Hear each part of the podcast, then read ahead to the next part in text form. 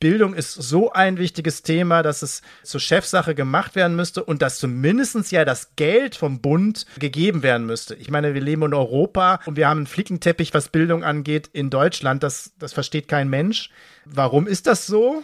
Wird ja so die Frage gestellt. Und vielleicht stellen sich jetzt auch manche die Frage, warum äh, besprecht ihr das denn? Da ist doch jetzt gar keine starke Lobby am Start. Genau das ist das Problem. Genau das ist das Problem beim Bildungsthema. Dafür gibt es nämlich keine starke Lobby. Würde es hier um Gas gehen, würde es hier um Waffen gehen, würde es hier um Pharma gehen, dann wäre das Geld da und dann würden wir das auch mit vollen Händen ausgeben. Aber ist nicht so, verdient keine Lobby was dran, sind ja nur unsere Kinder, ist ja nur unsere Zukunft. Da haben wir dann leider dann doch kein Geld für.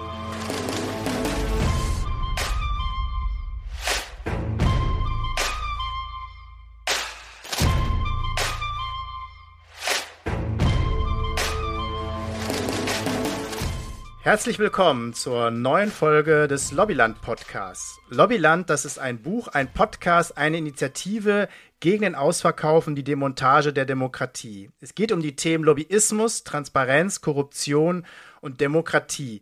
Wir setzen sie aber in Beziehung zu den aktuellen Themen, genau das, was meistens fehlt. Der Podcast erscheint alle 14 Tage mittwochs da wo ihr Podcasts hört oder direkt unter www.lobbyland.de. Hallo Marco.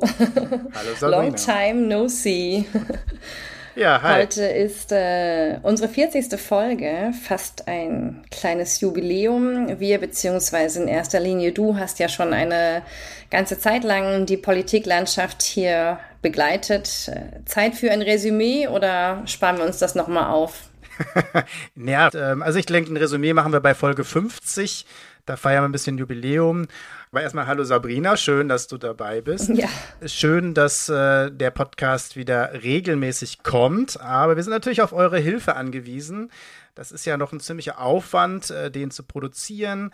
Wir machen das gerne, ähm, aber würden uns natürlich sehr freuen, äh, wenn ihr dafür mal ein Like da lasst, dass ihr es weiter verbreitet, kommuniziert darauf sind wir natürlich so ein bisschen angewiesen. Ähm, und es gibt einfach unendlich Themen, deswegen glaube ich mit äh, 40 Folgen selbst eine Null dahinter und wir haben die Lobby-Themen immer noch nicht abgearbeitet. Ja, das ist äh, zu befürchten. Das ist zu befürchten, genau. die gute Nachricht ist, wenn es Lobbyland nicht mehr gibt, dann ähm, haben wir alles richtig dann gemacht. Haben wir, dann, leben, dann leben wir in einem guten Land. Ja, aber ähm, genau, wir haben noch ein bisschen was zu tun. Äh, ich weiß nicht, wie es dir ging, der Aufreger des Monats für mich oder die schallende Schelle, aber eigentlich regt es mich viel mehr auf, dass, dass ich jetzt, als dass ich das jetzt äh, mit einer Alliteration wiedergeben könnte ist die KfW-Förderung für PV-Anlagen des Verkehrsministeriums. Äh, ich habe manchmal das Gefühl, alles Schlechte kommt vom Verkehrsministerium. 300 Millionen äh, Steuergelder wurden ja für eine neue Förderung eingesetzt. Und zwar wurden PV-Anlagen gefördert und an dem Tag, an dem es freigeschaltet wurde, wurden auch 33.000 Anträge gestellt. Damit war die Förderung bereits äh, erschöpft. Jetzt kann man sagen, okay, PV-Anlagen ist jetzt irgendwie mehr als sinnvoll, aber das ist, und so muss man das einfach sagen, Geldsegen für die Falschen. Denn äh, man hatte nur Anspruch auf diese Förderung, wenn man erstens ein Haus besitzt und zweitens ein E-Auto hat. Also nur dann kommt äh, die Förderung von, ich glaube, so um die 10.000 Euro lag die, äh, überhaupt nur in Frage. Das heißt, der Staat gibt Millionen aus äh, für wenige, verkauft das als Erfolg und auch noch als Teil der Energie- und Verkehrswende für Menschen. Ähm, Wissing hat das auch also aufgrund des äh, überwältigenden Zuspruchs als offensichtlichen Nerv der Bevölkerung, den er getroffen hat. Und man fragt sich so, welche Bevölkerung meint er? 42 Prozent leben im Eigenheim, 4 Prozent haben wohl nur E-Autos. Also wer kommt da bitte in Frage, ja? Ja, das kommt die 10 Prozent der Gesellschaft in Frage, die am meisten Vermögen und Geld haben. Was man ihnen zugutehalten mhm. muss, sie können schnell und gut Anträge stellen.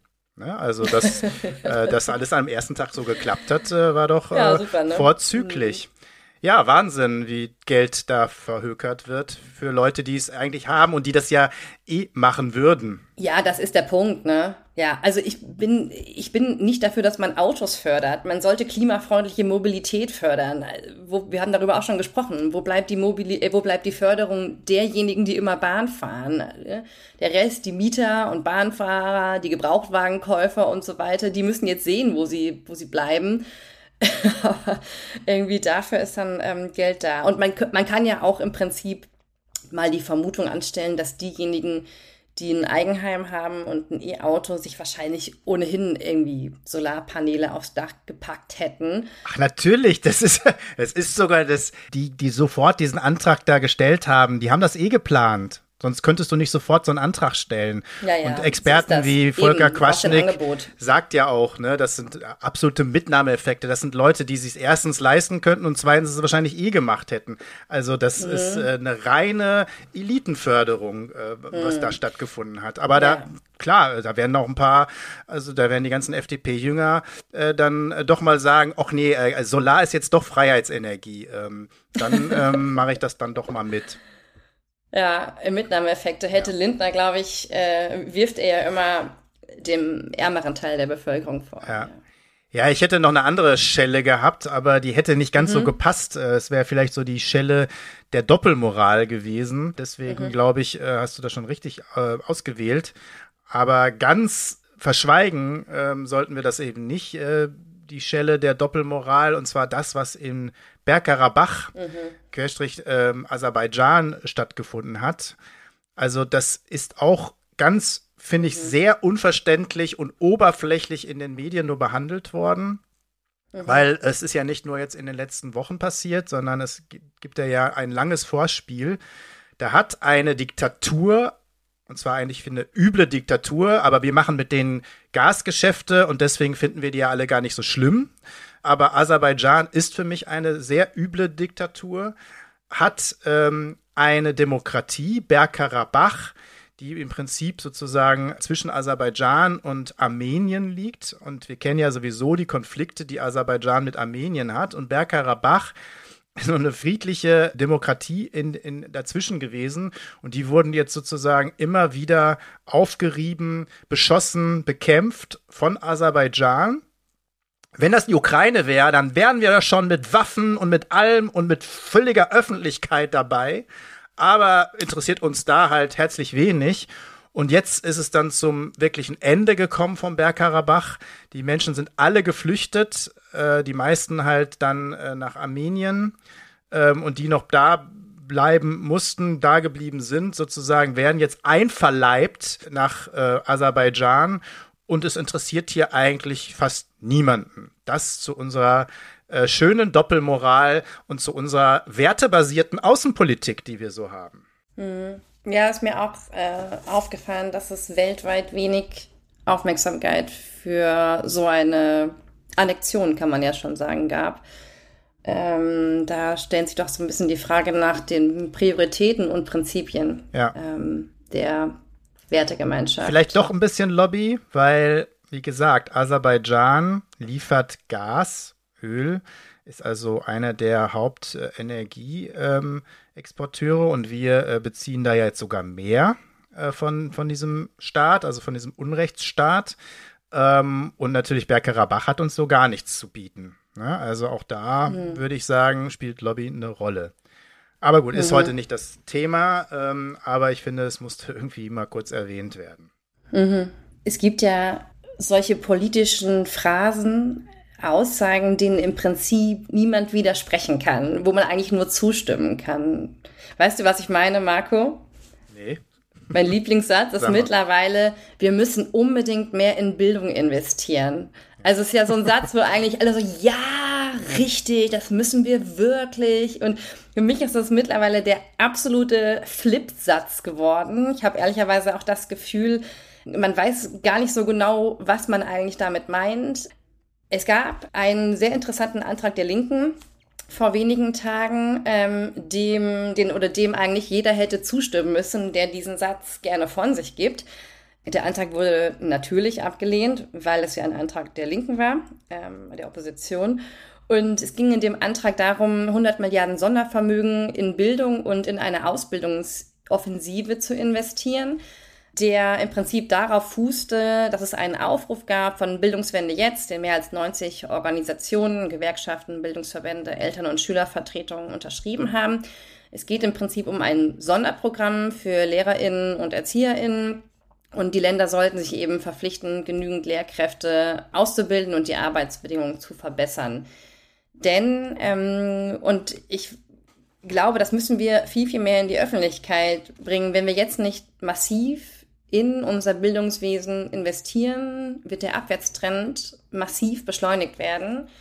Die Kultusministerkonferenz hat ja prognostiziert, dass es bis 2025 rund 25.000 Lehrkräfte mehr geben müsste, bis 2030 ungefähr 31.000.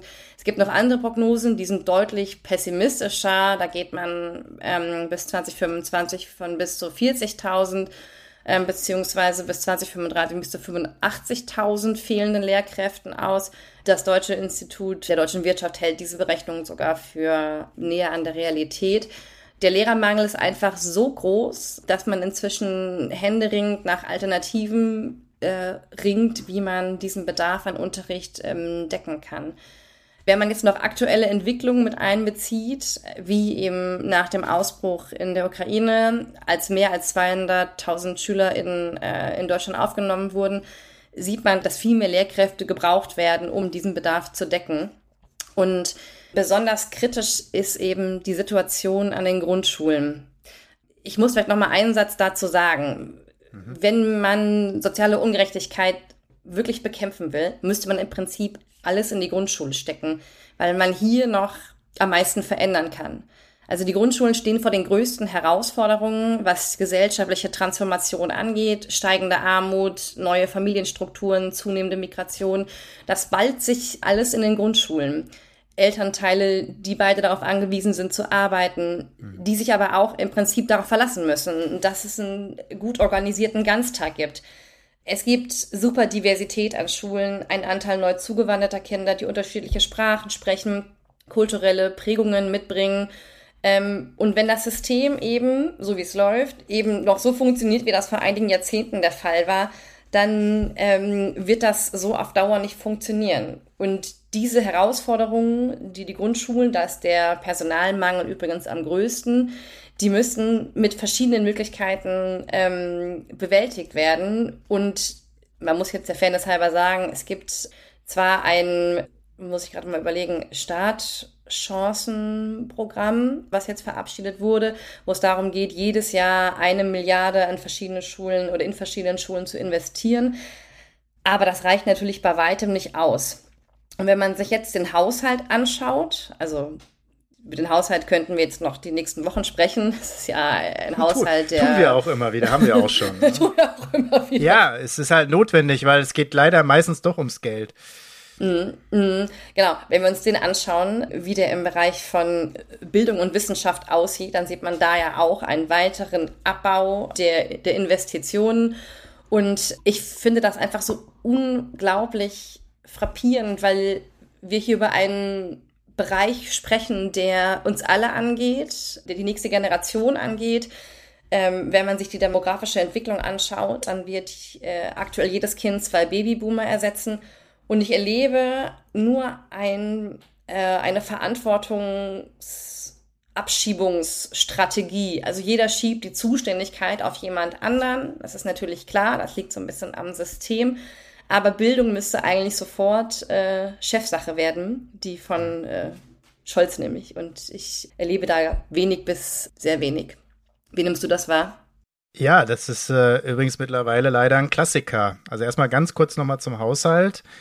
Also mhm. 20 Milliarden, das ist ein ungefähr gleichbleibender Posten, aber wo alles mhm. teurer wird, äh, wo wir sozusagen ja immer mehr Geld investieren müssen, wo auch Personalkosten steigen und so weiter und fehlende Personal da ist, wie du gesagt hast, ist das natürlich eine Katastrophe. Ist es im Prinzip ein Abbau, obwohl man ja sagt, es müsste aufgebaut werden. Da muss man ja wissen, es ist Forschung, Wissenschaft und Bildung mhm. Äh, auf mhm. Bundesebene, weil es mhm. gibt ja auch es ist zwar gelockert worden, aber es gibt ja eine Art Kooperationsverbot sogar. Das war eine Grundgesetzänderung, das haben viele vergessen, 2006, da war ich hier schon im Bundestag, ich habe dagegen gestimmt, haben aber mhm. fast alle dafür gestimmt, sonst hätte es ja keine Zweidrittelmehrheit gekriegt, also auch fast die ganze SPD. Und zwar wurde dann gesagt, man verbietet sogar dem Bund Geld zu geben für mhm. Bildung. Also all das, was die Hoheit der Länder angeht, äh, man durfte mhm. noch nicht mal Geld dazu geben. Das hat man gelockert. Man darf jetzt Geld geben, aber das muss sozusagen passen und das ist streng limitiert, wo man das geben darf. Ich nenne mal ein mhm. Beispiel, wo das, äh, wo das ausgelassen wird. Das ist, es gab mal ein Programm, ein Bundesprogramm, Schulsozialarbeit zu fördern. Ich fand das ein richtig mhm. gutes Programm, habe das auch mhm. unterstützt. Ähm, aber das lief natürlich dann aus, gerade dann, als die Schulsozialarbeiter alle gerade in Job waren und ihre Arbeit gemacht haben und dann natürlich mhm. integriert waren in so einem Schulsystem, so, wie, mhm. so wie das auch sein müsste. Übrigens, eigentlich an, an, an wirklich vielen Schulen ist das, ist das äh, unglaublich notwendig. Und dann gab es kein Geld mehr. Und dann mussten die Kommunen und die Länder gucken, dass sie das selbst tragen. Ähm, mhm. So, und du hast recht, das, das wird hin und her geschoben. Die Länder sagen häufig, wir sind unterfinanziert, wir haben kein Geld, wir können das nicht. Äh, Kommunen macht mhm. das. Die Kommunen sagen natürlich das Gleiche. Äh, ja, sorry, wir haben auch nicht das Geld. Ja, es gibt viele Kommunen, die, es gibt natürlich Kommunen, die können das, aber es gibt auch Kommunen, die das eben absolut nicht können. Und außerdem mhm. werden auch da dann die Prioritäten meistens anders gesteckt. Deswegen glaube ich auch, dass du recht hast. Ähm, Bildung ist so ein wichtiges Thema, dass es äh, zur Chefsache gemacht werden müsste und dass zumindest ja das Geld vom Bund äh, gegeben werden müsste. Ich bin zwar auch der Meinung, dass vieles äh, an, an Grundlagen insgesamt vom Bund geregelt werden müsste. Mhm. Äh, und die Länder können dann gerne draufsatteln und das ein bisschen anders machen, aber äh, dass so bestimmte Grundlagen da sein müssten. Ich meine, wir leben in Europa äh, und wir haben einen Flickenteppich, was Bildung angeht, in Deutschland. Das, mhm. das versteht kein Mensch. Ähm, aber ähm, ja, Chefsache auf jeden Fall. Ähm, aber eine Sache, die ich noch sagen muss dazu, warum ist das so? Wird ja so die Frage gestellt. Und vielleicht stellen sich jetzt auch manche die Frage, warum äh, besprecht ihr das denn? Da ist doch jetzt gar keine mhm. starke Lobby am Start. Äh, genau, das ist das Problem. Genau mhm. das ist das Problem beim Bildungsthema. Dafür gibt es nämlich keine starke Lobby. Würde es hier um mhm. Gas gehen, würde es hier um Waffen gehen, würde es hier um Pharma gehen, dann wäre das Geld da und dann würden wir das auch mit vollen Händen ausgeben. Mhm. Aber ist nicht so, verdient keine Lobby was dran, sind ja nur unsere Kinder, mhm. ist ja nur unsere Zukunft. Da haben wir dann mhm. leider dann doch kein Geld für. Es ist auch schlicht und ergreifend nicht fair. Wir schicken im Prinzip Kinder in eine hochkomplexe Welt und sie haben es wirklich verdient, dass sie mit dem besten Rüstzeug dafür entlassen werden. Sie werden ja im Prinzip in der Zukunft mit ganz anderen Herausforderungen äh, konfrontiert sein als wir.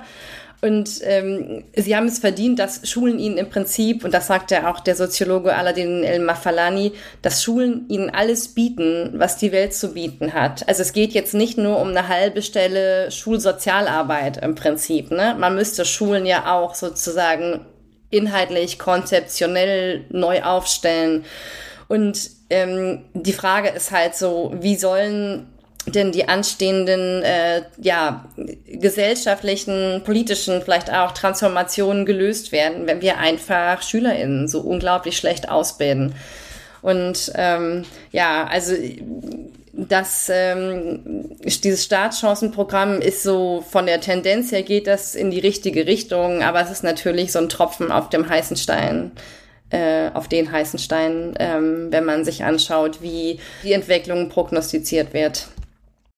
Man könnte das natürlich, also wenn jetzt das Verkehrsministerium dafür zuständig wäre, dann würde es vielleicht noch ein paar Milliarden mehr geben, aber dann nur für die Privatschulen, die sich dann noch ein Solardach aufs Dach bauen können mhm. und dann vielleicht auch noch äh, ein bisschen nachhaltiger werden. Das wäre doch mal ein schöner mhm. Vorschlag für Wissing. Vielleicht äh, wäre da noch ein bisschen Geld da. Nee, aber jetzt äh, Scherz beiseite. Ich meine, das mhm. äh, ist ja wirklich ein sehr ernstes Thema, weil es fördert ja Ungleichheit. Es es manifestiert mhm. unsere große Ungleichheit, die wir haben. Mhm. Und normalerweise würde man ja erwarten, ich meine, von der FDP erwarte ich nichts mehr, aber von eher liberaleren Kräften Mhm. Alle drei Parteien würden sich ja auch ein bisschen als liberal sehen, die jetzt mhm. die Ampel machen, würde man noch erwarten, dass sie sagen, also zumindestens die Chancengleichheit müsste gewahrt werden mhm. oder wiederhergestellt werden. Aber es ist das Gegenteil mhm. der Fall. Bist du heute, bist, ist es wieder mehr davon abhängig, was für Chancen du hast, wie der Geldbeutel deiner Eltern gestrickt ist. Weil mhm. natürlich all dieser Missstand, den es gibt, betrifft ja nicht wirklich die zehn Prozent mit, den, mit dem größten Einkommen und Vermögen, weil die können ja dann privat zuschustern äh, hm, und äh, private Ausbildung mhm. äh, dann äh, den verschaffen, also das, was man an den Schulen dann nicht mehr bekommt. Außerdem mhm. muss man auch sagen, dass es natürlich von Schule zu Schule wirklich unterschiedlich ist, alleine in welchem Stadtteil bestimmte Schulen sind. Mhm. Und ich glaube, dass da eigentlich auch ein Fokus drauf gelegt werden müsste, diese Chancengleichweite wieder äh, ein bisschen in den Griff zu kriegen. Genau, und wenn man Ungleichheit bekämpfen will, dann muss man ja auch im Prinzip ungleich fördern. Weißt du? Also ja. nur da, so ist es ja im Prinzip möglich, da einigermaßen ein Gleichgewicht herzustellen. Und du hast vollkommen recht, es werden diejenigen hinüberfallen, die in Armut leben, die ähm, im Bereich von ja, Sprachbarrieren, einfach keine Möglichkeit haben ähm, oder die nur mit massiver Unterstützung im Prinzip in diesem System Fuß fassen. Ja, aber für, für genau, für die FDP ist das äh, sozial Klimbim und äh, für die wäre es im Prinzip, ja, oder da wäre es wahrscheinlich einfacher, ein Auto zu bezuschussen als äh, Kinder oder Bildungsinstitutionen. Ja, aber die anderen beiden in der Ampel hätten ja eigentlich eine Mehrheit und da passiert ja auch nicht viel, mhm. dass Bildung da ausgebaut wird. Übrigens Preisfrage, wer kennt denn den aktuellen oder die aktuelle Bildungsministerin?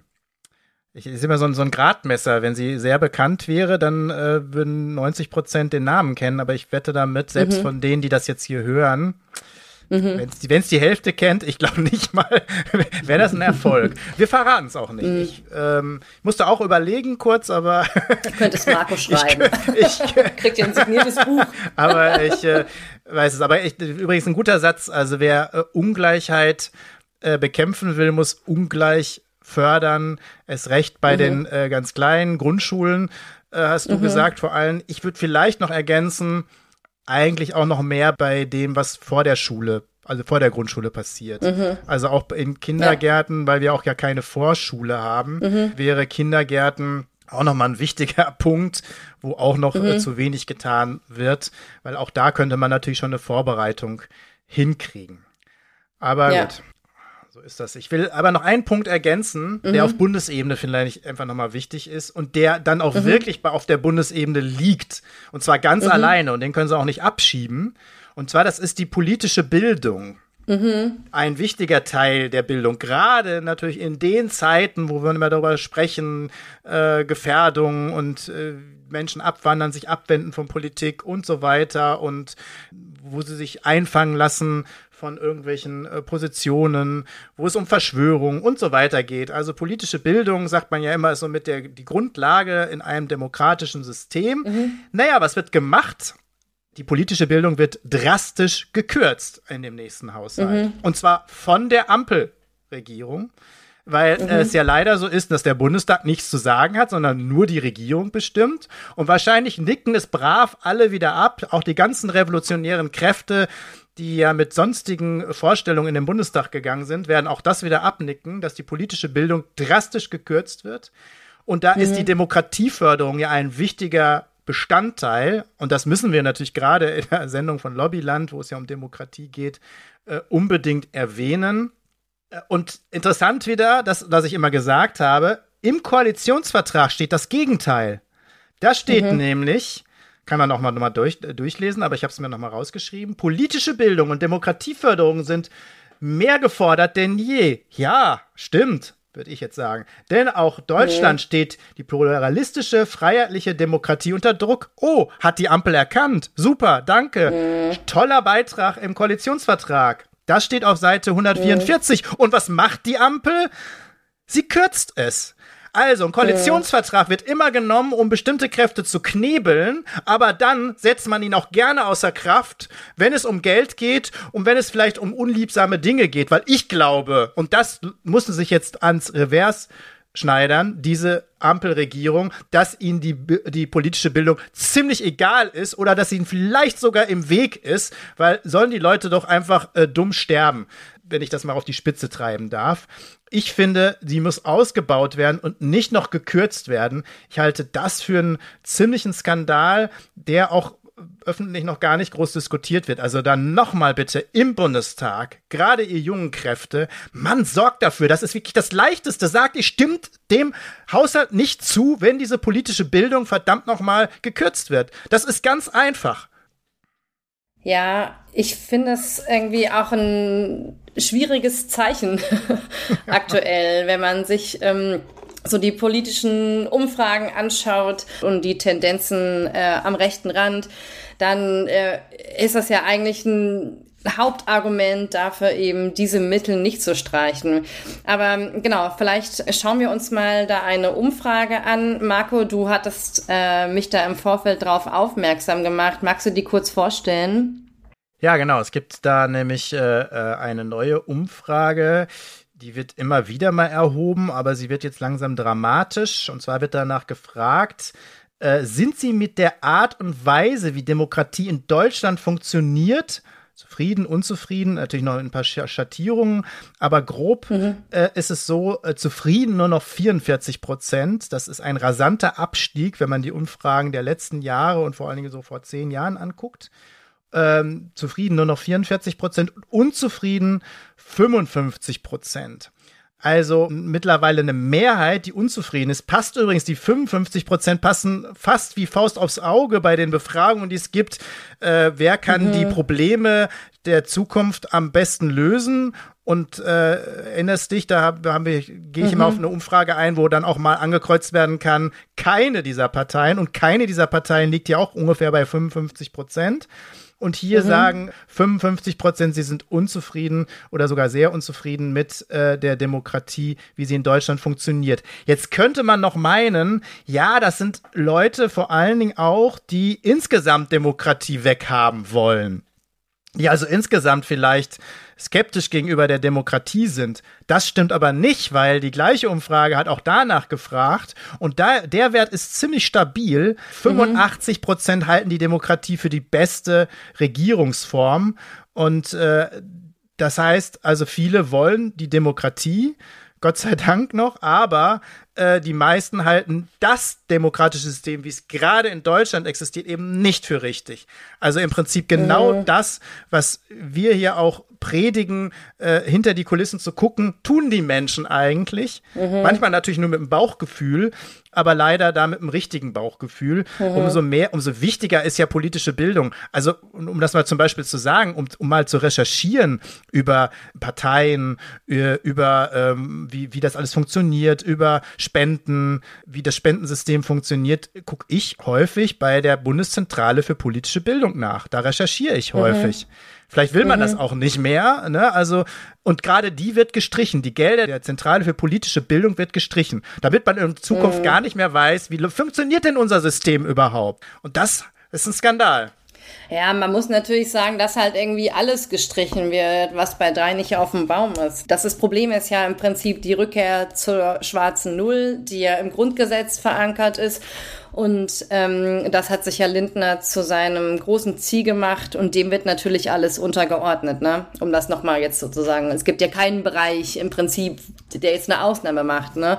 Und darunter doch, fällt halt eben doch, auch politische. Doch. Ja, also ja, ja, ja. Da, es gibt wo einen Bereich. Wichtige, wo wichtige Lobbyinteressen, Rüstung, da haben hm. wir Geld für, sogar mehr. Hm. Für Gas hm. haben wir Geld. Nee, es gibt schon hm. für bestimmte Pharma. Wir haben auch Geld, wie bei bei der Corona-Krise aus dem Fenster rausgeworfen, indem wir zum Beispiel den Test äh, viel teurer, der viel teurer verkauft wurde, als so ein Test selbst mit Gewinnmarge kosten dürfte, wie er vergleichsweise kostet. Ja gut, das ist jetzt schon ein bisschen her. Ja, ja aber mhm. es ist egal. Wir haben, der Staat schmeißt an vielen Stellen, also natürlich hätten wir dieses Geld sowieso, diese Geldtheorie will ich jetzt nicht wiederholen. Wir hätten natürlich mhm. genug Geld immer wieder, um es für Sachen auszugehen, aber wir geben in bestimmten Bereichen auch einfach zu viel Geld aus, ähm, genau da, wo Lobbyinteressen im Spiel sind. Naja. Und woanders. Und klimaschädliche Subventionen Grünen und so ja, weiter. Ne? Genau, und woanders ist der Rotstift äh, da. Mhm. Und klar, ja. Lindner möchte am liebsten vielleicht nur noch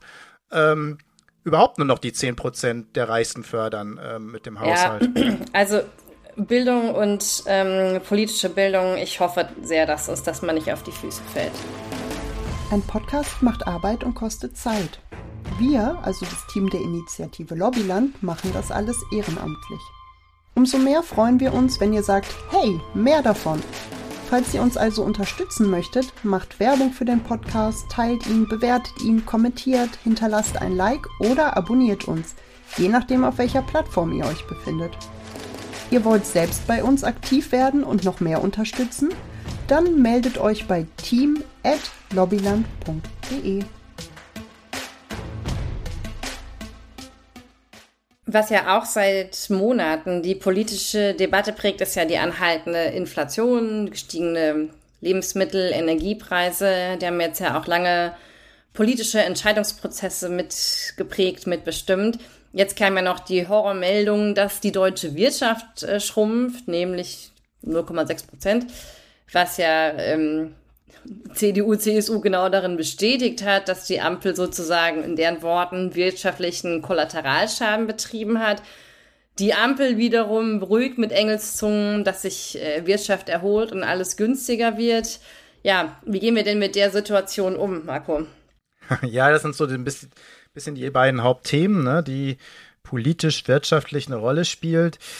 Auf Wachstum ähm, müssen wir noch mal ein andermal ähm, intensiver eingehen, weil das ist ja immer wieder dieses BIP, das Bruttoinlandsprodukt, mhm. was als Messwert gezählt wird und ab und zu noch, mhm. was der DAX macht. Das sind so unsere wirtschaftlichen äh, ja, äh, Werte, die heiligen Kühe, heiligen Kühe die man endlich mal schlachten muss, weil äh, mhm. natürlich äh, kann man ein bisschen was davon ablesen, aber wo das Wachstum hinfließt, wer da was von hat oder wie das ist, wenn wie was Wachstum berechnet wie wird, Wachstum ne? berechnet wird. Also nach dem Krieg steigt mhm. das Wachstum, weil dann natürlich Aufbau, Aufbau, Aufbau ist. Auch Waffen mhm. steigern das Wachstum und äh, mhm. andere Dinge, kreative Dinge steigern das nicht oder Care-Arbeit, also die wichtigste Arbeit, die es so gibt, ne, die ganz viele Menschen, mhm. vor allen Dingen Frauen, begehen, um ja zum Beispiel äh, Kinder großzuziehen, um ihre Eltern zu pflegen All das wird nicht äh, berechnet. Das heißt, da müsste man sowieso ganz andere Berechnungen anstellen. Aber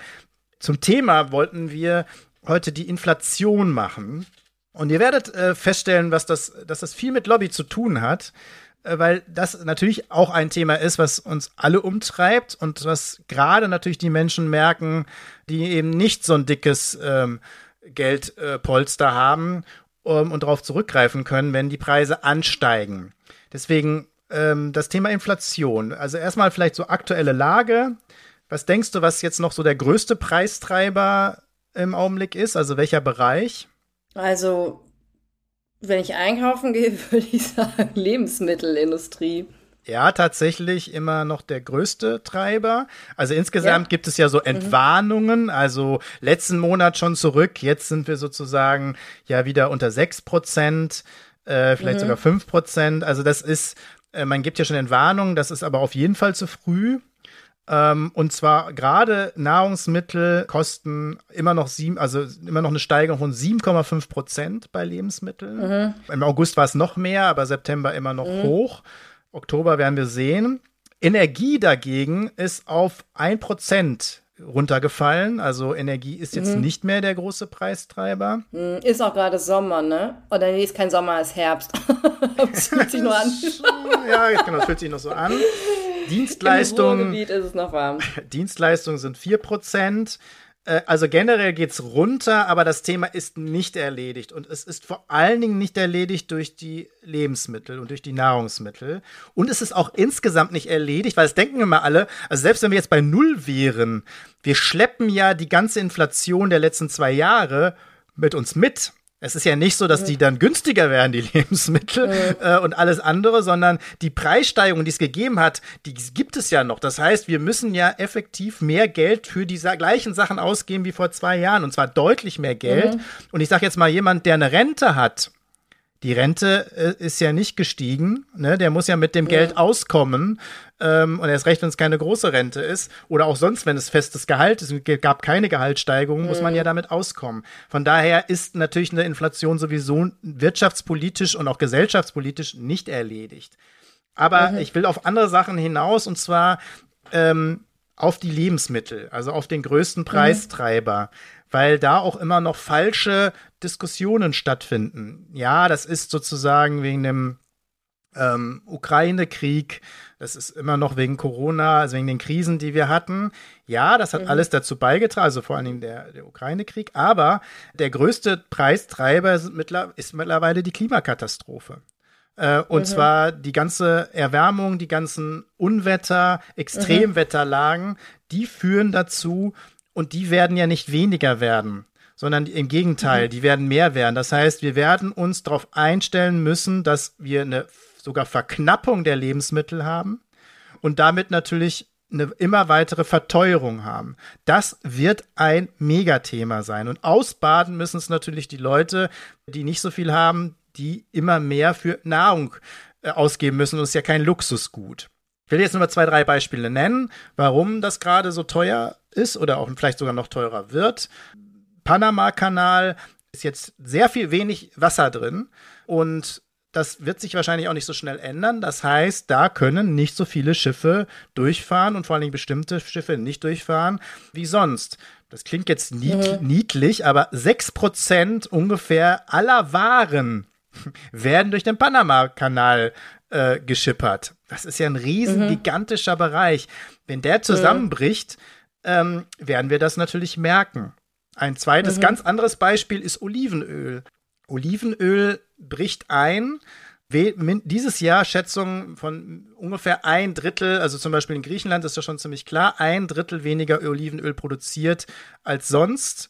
Und man geht davon aus, dass der Bedarf deutlich höher sein wird äh, als das, was dieses Jahr produziert wird. Heißt, es wird deutlich teurer. Und das wiederum heißt ja wiederum, die anderen Öle werden auch wieder teurer, weil die mhm. ja dann, man weicht ja dann auf die anderen Öle aus.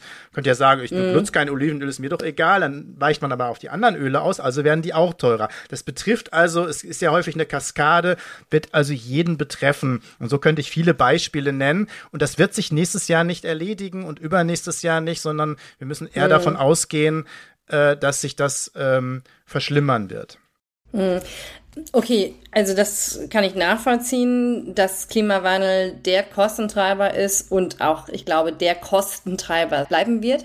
Das betrifft aber ja jetzt auch nicht alle Branchen. Nein, natürlich nicht. Also das ist bei äh, Lebensmitteln natürlich ähm, am stärksten, aber deswegen sage ich, das wird, äh, also Lebensmittel wird ein Kostentreiber bleiben und da werden wir auch weiter eine Inflation haben. Natürlich wirst du das in anderen Bereichen nicht haben. Im Gegenteil, du hast ja sogar Bereiche, die günstiger werden, die auch sonst äh, mhm. kostendämpfend ist. Also wenn Technik sich äh, äh entwickelt, äh, weitergeht, mhm.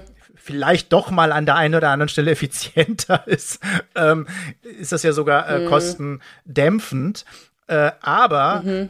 auch das leider ein Fall, auf den wir gucken müssen bei dieser Inflation jetzt, dass genau das am Ende doch dazu führt, dass alles teurer wird, obwohl es eigentlich gar nicht so ist. Und das ist ja spannend. Äh, vor einem Jahr, du kennst das IFO-Institut, ist jetzt nicht gerade mhm. bekannt, äh, linksradikal zu sein. Ich würde sogar eher sagen, es ist äh, rechtskonservativ. Mhm. Aber äh, lassen wir mal die Wertung weg. Also das IFO-Institut hat vor einem Jahr schon davor gewarnt und aufgezeigt, dass Preissteigerungen gerade auch in bestimmten Bereichen wie Handel genutzt werden, ähm, ihre eigenen Gewinne auszuweiten. Dass also Konzerne Bereiche äh, ihre, ihre Gewinne steigern, weil sie mhm. Preise mhm. steigern, obwohl die Preise nicht mhm. gestiegen mhm. sind. Und hm. ich glaube, du kennst das selbst, ne? Also in, in dem, es wird ja, also sagen ja auch die Leute, ja, es ist ja alles teurer geworden. So, also man, man stellt sich auch darauf ein, als Verbraucher, dass alles teurer wird. Mhm. Also wundert man sich auch gar nicht, äh, dass überall die Preise ansteigen. Aber man sollte sich wundern, weil es eigentlich mhm. in bestimmten Bereichen gar nicht notwendig wäre. Aber sie haben das genutzt, also die Mitnahmeeffekte, und haben gesagt, ja, dann werde ich mhm. doch auch mal teurer. Auch mancher, auch mancher Handwerk handwerklichen Arbeiten werden auf einmal teurer. Mhm. Äh, ist auch egal, was für ein Auto dann da kommt, weil ähm, ja, es sind ja alle Preise gestiegen, was eigentlich Quatsch mhm. ist. So, das heißt, Unternehmen nehmen höhere Gewinne, stecken die sich ein mhm. und nutzen diese Inflation, die es sonst so gibt. So, das war vor mhm. einem Jahr. Jetzt könnte man so sagen, äh, Politik, handel doch mal, weil Inflation ist ja so ein Riesenthema seit zwei Jahren. Mhm. Äh, nee, Politik handelt aber nicht, macht nichts. Ähm, ich sag nochmal IFO-Institut. Jetzt gibt es wieder ein, eine ähm, Gruppe, eine Forschungsgruppe äh, vom IMK, mhm. von der Hans-Böckler-Stiftung, die das auch noch mal das habe ich auch mitbekommen die das mhm. auch noch mal berechnet haben und die dann von mhm. so einer genannten Gewinninflation sprechen das heißt mhm. Konzerne machen extra Gewinne die eigentlich die sozusagen wenn man so will, äh, den Verbraucher ausbeuten, die Chance nutzen, weil eh alles teurer oder vieles teurer geworden ist, alles teurer zu machen. Mhm. Und ähm, sie praktisch nutzen das aus und deswegen spricht man von Gewinninflation. Natürlich gibt es dann auch wieder, wenn man sich das jetzt wissenschaftlich anguckt, dann gehen manche davon aus, dass man äh, Preissteigerungen schneller an Kunden weitergibt als Preissenkungen. Auch das ist ein Ausnutzen. Mhm. Aber die meisten doch kommen zu dem Ergebnis, dass es äh, implizit, nennt man das, koordinierte Preiserhöhungen gibt. Also mhm. die Unternehmen rechnen damit, dass die Kunden während der Inflation sich auf die gestiegenen Preise einstellen und daraufhin mhm. bewusst Preissteigerungen in ihre Waren reingeben, sozusagen, also draufpacken, mhm. ähm, ohne dass sie gerechtfertigt sind äh, mhm. und damit dann die Gewinne abschöpfen. Und diese Gewinne aber noch nicht mal in höhere Löhne oder so stecken. Also im mhm. Endeffekt ist das natürlich ein radikales Ausnutzen von Situationen. Man könnte auch sagen, äh, mhm. Krisengewinnler. Ähm, ich nenne das deswegen äh, Lobbyinflation. Ne? Mitnahmeeffekte, mhm. äh, die seit einem Jahr bekannt sind und äh, wo die Politik nichts unternimmt. Sie müsste mhm. nämlich da eigentlich einschreiten, äh, tut sie aber nicht. Das verschärft Ungleichheit, das verschärft sozusagen natürlich die Situation für viele Menschen, die eh jetzt kaum mit den Dingen auskommen und äh, selbst die mhm. lebensnotwichtigsten, notwendigsten Sachen nicht kaufen können. Mhm. Ja, es ist so ein bisschen die Frage, ob man Unternehmen, die darauf ausgerichtet sind, irgendwie Gewinne zu erzielen, inwieweit man das denen vorwerfen kann oder ob genau ob der Vorwurf nicht eher äh, in die politische Richtung gehen sollte da einfach Maßnahmen zu treffen die die eben die Bevölkerung vor solchen ähm, horrenden Preissteigerungen schützen. Also es gab ja auch irgendwie Vorschläge ne? Irgendwie die Mehrwertsteuer auf Grundnahrungsmittel auszusetzen und so weiter. Oder ja, also Möglichkeiten einfach irgendwie, dass es nicht so eine einseitige Wettbewerbsverzerrung gibt, sozusagen, aber da konnte man irgendwie die Gaspreisbremse, das ist ja noch ein anderes Thema, hatten wir ja auch schon besprochen, war ja so ein Versuch zum Beispiel, das aufzufangen. Das ist ja dann in eine völlig falsche Richtung gegangen. Aber da müsste man natürlich auch irgendwie deutlichere Signale setzen und da können wir auch wieder den Bogen ziehen zu dem, worüber wir vorhin gesprochen haben, dass sich Politik als handlungsfähig erweist und als nicht dem Markt sozusagen ausgeliefert. Ne? Und das würde ja wiederum auch das Vertrauen in demokratische Institutionen stärken. Genau. Das ist aber eher mein Thema insgesamt bei Lobby, ne? dass ich jetzt noch nicht mal in erster Linie die Konzerne und die nach Profit streben verantwortlich mache, weil du hast es schon mhm. richtig gesagt. Also ich finde es zwar verwerflich, aber letztendlich genau ein Unternehmen ist in unserem System also grundsätzlich könnte man sich ein System vorstellen, wo das anders ist. Und ich würde mir auch hm. wünschen, wo es anders ist. Ne? Also diesen ehrlichen Kaufmann, den gibt's, das gibt's ja nur noch in Märchen. Ne? Also, oder der, der es wirklich ist, äh, ist eigentlich so der Dumme. Äh, nee, also gro gerade Großkonzerne sind natürlich darauf ausgerichtet, Profit zu erstreben. Und zwar Profit für ihre also noch nicht mal unbedingt für ihre Belegschaft und so weiter, sondern für ihr Management und für die, die Shareholder, also im Prinzip die, die Aktien und so weiter haben in dem Bereich. Das heißt, die nutzen natürlich jede Möglichkeit aus. Das heißt, die Politik ist gefragt. Aber es gibt ja Möglichkeiten, das einzugrenzen. Übrigens nicht mhm. nur für, für Verbraucher erträglicher zu machen, weil das ist ja auch immer wieder eine Umverteilung wenn der Staat dann denen hilft, die dann durch diese Inflation besonders betroffen sind, ist es ja auch wieder eine Umverteilung. Ne? Die Großen machen die Gewinne mhm. und der Staat, der muss ja auch die Steuern nehmen oder der nimmt ja sozusagen sind wir wieder bei der Geldtheorie, aber in der, in der Realität, in der Faktenwelt nimmt er das Geld von den Menschen, um es dann sozusagen auszuschütten an die, was, äh, was gerade schief läuft. Nee, da müssen dann irgendwie so eine Art Gewinnsteuer abgeschöpft werden. Ne? Mhm. Ne? Oder ich wäre dann für eine Lobbysteuer. Ne? Also dass praktisch mhm. solche Gewinne dann abgeschöpft werden. Ähm, mhm. Aber es ist noch jemand in der Pflicht, äh, neben der Politik. Und zwar, ich finde, die Medien die darüber mhm. berichten müssen. Ein paar haben das die auch. Die Medien. Ja, die Medien, weiß ich, gibt es nicht. Es gibt aber auch nicht die mhm. Politik und die Wirtschaft. Aber ähm, nehmen wir jetzt einfach mal, also das wurde gebracht vor einem Jahr, als das IFO-Institut das gemacht hat. Auch die mhm. Böckler Stiftung, obwohl da sagen ja schon wieder viele, ach, die Böckler Stiftung, ne, das ist ja Arbeitnehmer, ne, die sind ja schon mhm, anders ja, aufgestellt. Aber ähm, eigentlich bei Inflation wird da grundsätzlich nicht drüber geredet. Also bei der mhm. Inflation, mhm. also erstens ging es ja fast immer nur um Energie und nicht um Lebensmittel, weil bei Lebensmitteln wird schon ein bisschen heikel. Da müsste man vielleicht über Klima und äh, Erderwärmung und äh, ähm, mhm. Unwetter reden. Das wird dann schon viel weniger getan. Aber es, ich, ich habe noch eine Steigerung.